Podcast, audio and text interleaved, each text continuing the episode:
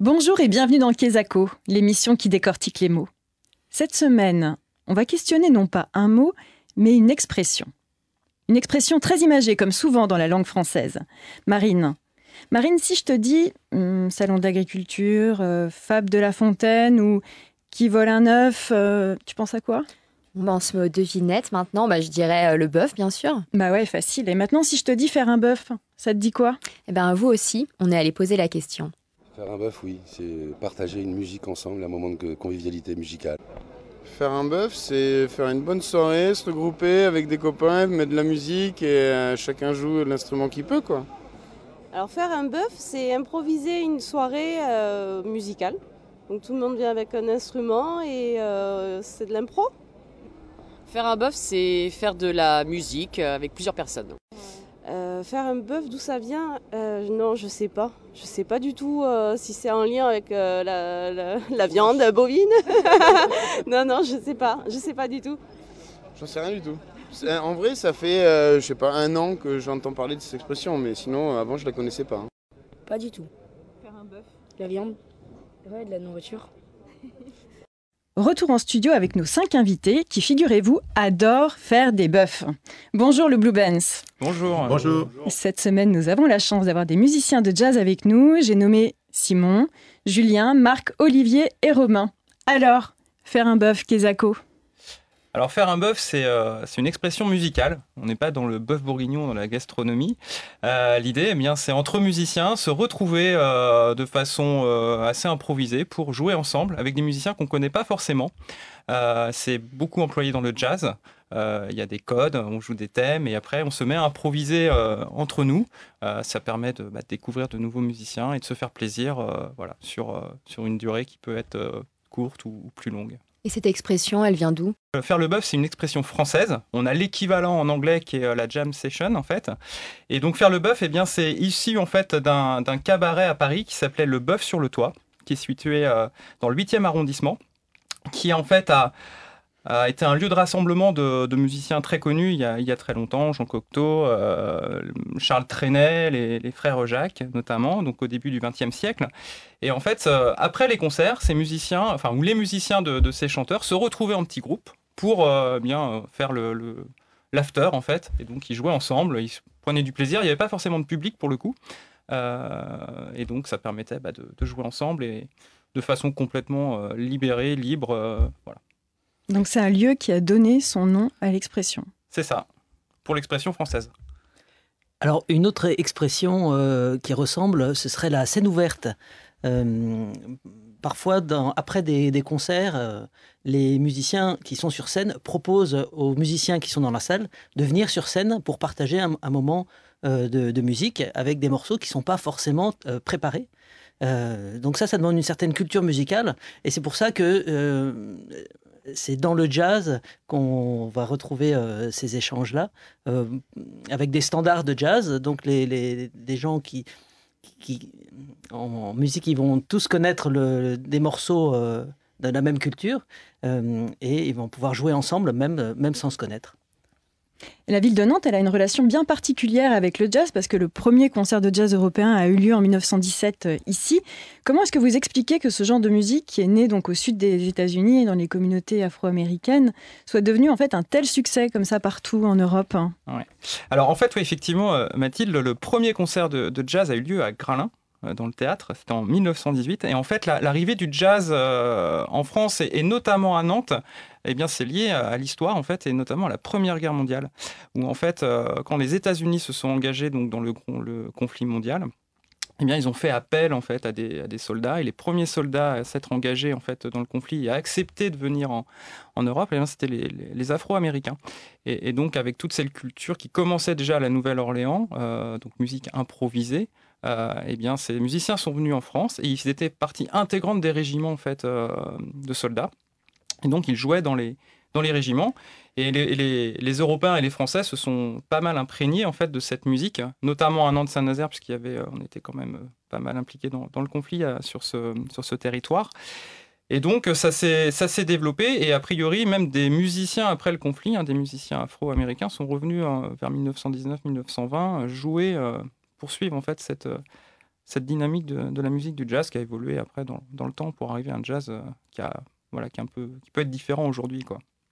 Alors Mathilde et moi, on a eu la chance de venir voir le Blue Band en répétition et on a pu constater que l'improvisation, c'était une part importante de la musique jazz. Et comment vous expliquez ça? C'est pareil dans tous les styles de musique? Alors en fait, il y, a des, mouvements de va-et-vient, je dirais, parce que je pense que la musique euh, traditionnelle, euh, partout dans le monde, elle est euh, à la base improvisée. C'est des traditions orales qui se transmettent par la mémoire, pas par l'écrit.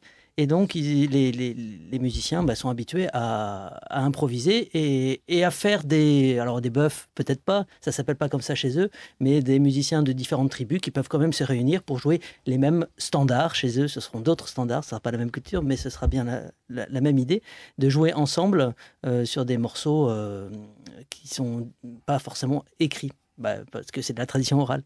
Euh, en Occident, on a depuis 2-3 euh, siècles euh, fabriqué des orchestres de plus en plus importants, jusqu'à la Symphonie des Mille de Malheur, avec bon, 1000 participants quand c'est possible, mais c'est très difficile. Et on ne peut pas faire participer de façon improvisée 1000 personnes. Donc, on écrit. Mais c'est une culture qui est particulièrement occidentale, qui est de l'Europe occidentale, et puis après qui s'est exportée à travers le monde avec avec l'impérialisme. Et donc, le, le jazz, c'est une rencontre de, on dit un des, des, Noirs euh, africains qui, qui, ont la diaspora aux, États-Unis. Euh, à la suite de l'esclavage, qui ont apporté leur culture de la musique improvisée, et puis qui ont rencontré les instruments euh, occidentaux, la trompette, le saxophone, la batterie. Et, c'est ce mélange-là qui a créé le jazz, donc à la fois de la musique un peu tribale, un peu euh, improvisée, assez libre, et puis sur des instruments occidentaux très normés euh, et, très normalisés. Merci beaucoup Julien pour cette transition qui me permet de vous poser la question, mais en fait comment ça se construit un morceau de jazz? Alors, ça peut paraître, effectivement, on dit le jazz, c'est que de l'impro, il n'y a, aucune règle, aucune norme, on fait ce qu'on veut. En fait, c'est pas du tout le cas. Euh, il y, a, des codes, en fait, euh, qui sont plus ou moins accessibles. En fait, ça peut paraître une musique très euh, élitiste, en fait, peut être compliqué à comprendre. Dans la, grande majorité, en fait, le jazz, un, morceau de jazz, c'est un thème au début. Donc, voilà, c'est comme un refrain si on prenait de la pop, en fait. Et puis après, euh, il y a des improvisations, donc c'est entre les après le thème. En général, on rejoue le thème à la fin pour rappeler ce qu'on avait fait au début, cette espèce de conclusion. Et entre les deux, eh bien, les musiciens improvisent. Euh, ça peut être un musicien qui improvise seul, ça peut être un musicien qui improvise avec un autre musicien et on se donne, on se renvoie la balle, comme dans un dialogue en fait. Euh, on peut le faire avec la batterie, on fait des 4-4, c'est ce qu'on appelle les 4-4, donc 4 mesures pour le saxophone par exemple, 4 mesures pour la batterie, enfin voilà.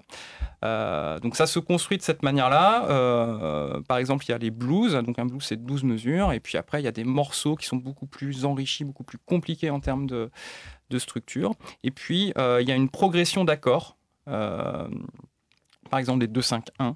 Euh, voilà, euh, je ne vais pas rentrer dans le détail pour, pour cette émission, mais euh, ça pourrait être l'occasion d'un autre thème pour votre émission Kezako. C'est quoi le 2-5-1 Donc c'est une progression d'accords et en fait les, les, musiciens qui vont improviser vont se servir en fait de ces, de ces harmoniques dans les accords pour bah, choisir les, les notes qu'ils vont jouer en essayant d'être le plus, bah, de raconter une histoire. Voilà. Et puis il y a des musiciens euh, dans, certaines évolutions du jazz, hein, dans le free jazz par exemple, qui là ça fait un petit peu abstraction des règles, ces accords qui euh, partent dans des, un peu des délires des fois, des choses très dissonantes, alors qui peuvent paraître dissonantes pour notre oreille, nous, euh, d'Européens, qui peuvent paraître beaucoup moins dissonantes pour d'autres oreilles qui sont en Afrique, aux US ou en Asie. Euh, voilà, tout est une question de culture, hein, comme le disait Julien tout à l'heure. Euh, et puis dans le jazz, on dit qu'il n'y a pas de fausses notes. Euh, toutes les notes sont les bonnes. Il suffit de les assumer, en fait. Voilà. Très joli. Très joli mot de la fin. Et justement, pour terminer, on se demandait pour vous, c'est qui le plus grand ou la plus grande jazzman, jazzwoman de l'histoire? C'est Simon. Merci Marc. On a la chance de l'avoir en studio. alors. Je suis, très honoré par, par Marc, notre guitariste qui, voilà. Non, je pense qu'on a tous nos, nos favoris. Euh, moi, perso, c'est euh, Stefano Di Battista, qui est un saxophoniste euh, actuel, hein, contemporain, qui est italien, et qui, a eu, qui est venu deux fois à Nantes, au Rendez-vous de l'Erdre cette année, et puis qui est venu également en 2012 au Rendez-vous de l'Erdre. J'ai eu la chance de, pouvoir le voir. C'est voilà, c'est en fait c'est l'héritier un petit peu de Charlie Parker, pour ceux qui connaissent. Voilà, les années les années bebop et donc c'est un grand virtuose du, sax alto et, soprane. Moi j'aimais beaucoup Chick Corea, qui était un pianiste mais qui jouait très rythmique. Je suis à la batterie d'habitude. Et donc son style de jeu au piano m'évoquait la batterie. Et voilà, il est mort cette année, je crois. C'est une grande perte. Moi, c'est Wes Montgomery, hein, qui est un, guitariste là, qui, qui jouait chez lui, comme sa femme supportait pas trop le jazz, il jouait avec les doigts pour pas faire trop de bruit, quoi. et qui après était capable à l'intérieur d'un orchestre de sortir. Euh, parce que c'est le principe du, jazz, ce qu'on appelle le standard, c'est une petite mélodie, on a la, la, tonalité, donc ceux qui savent connaître un petit peu la tonalité peuvent improviser dessus. Merci beaucoup d'avoir partagé avec nous votre passion du jazz. Et rassurez-vous, chers auditeurs, nous n'allons pas nous quitter comme ça. Car maintenant, place au jazz, place à la musique. Alors Simon, dites-nous, quel morceau vous allez nous interpréter aujourd'hui? On a choisi de vous interpréter deux morceaux. Euh, de styles complètement différents, mais qui, qui, ont été écrits et inspirés par le, même saxophoniste qui est, John Coltrane. Euh, le premier s'appelle Tenor Madness, c'est un blues. Il a été enregistré en 1956, donc euh, un morceau qui est assez swing en fait, hein. un thème très court et puis après, euh, beaucoup d'improvisation. Ça rebondit pas mal. Hein. On a le côté euh, vraiment euh, blue note, swing. Et puis le deuxième morceau, il s'appelle Equinox. Et lui, il a été écrit et enregistré entre 1960 et 1964, également par John Coltrane. et là, on est plus sur du cool jazz, thème un peu plus long, un peu plus calme, des improvisations et une structure beaucoup plus libre, ce qui permet en fait aux musiciens de, développer en fait un langage beaucoup plus euh, libre en fait hein, au niveau de l'improvisation. Donc euh, des morceaux qui sont écrits à peu près à la même période, mais avec des styles et des complètement différents. Tenor Madness et Equinox, c'est tout de suite sur Sun, interprété par le Blue Bands.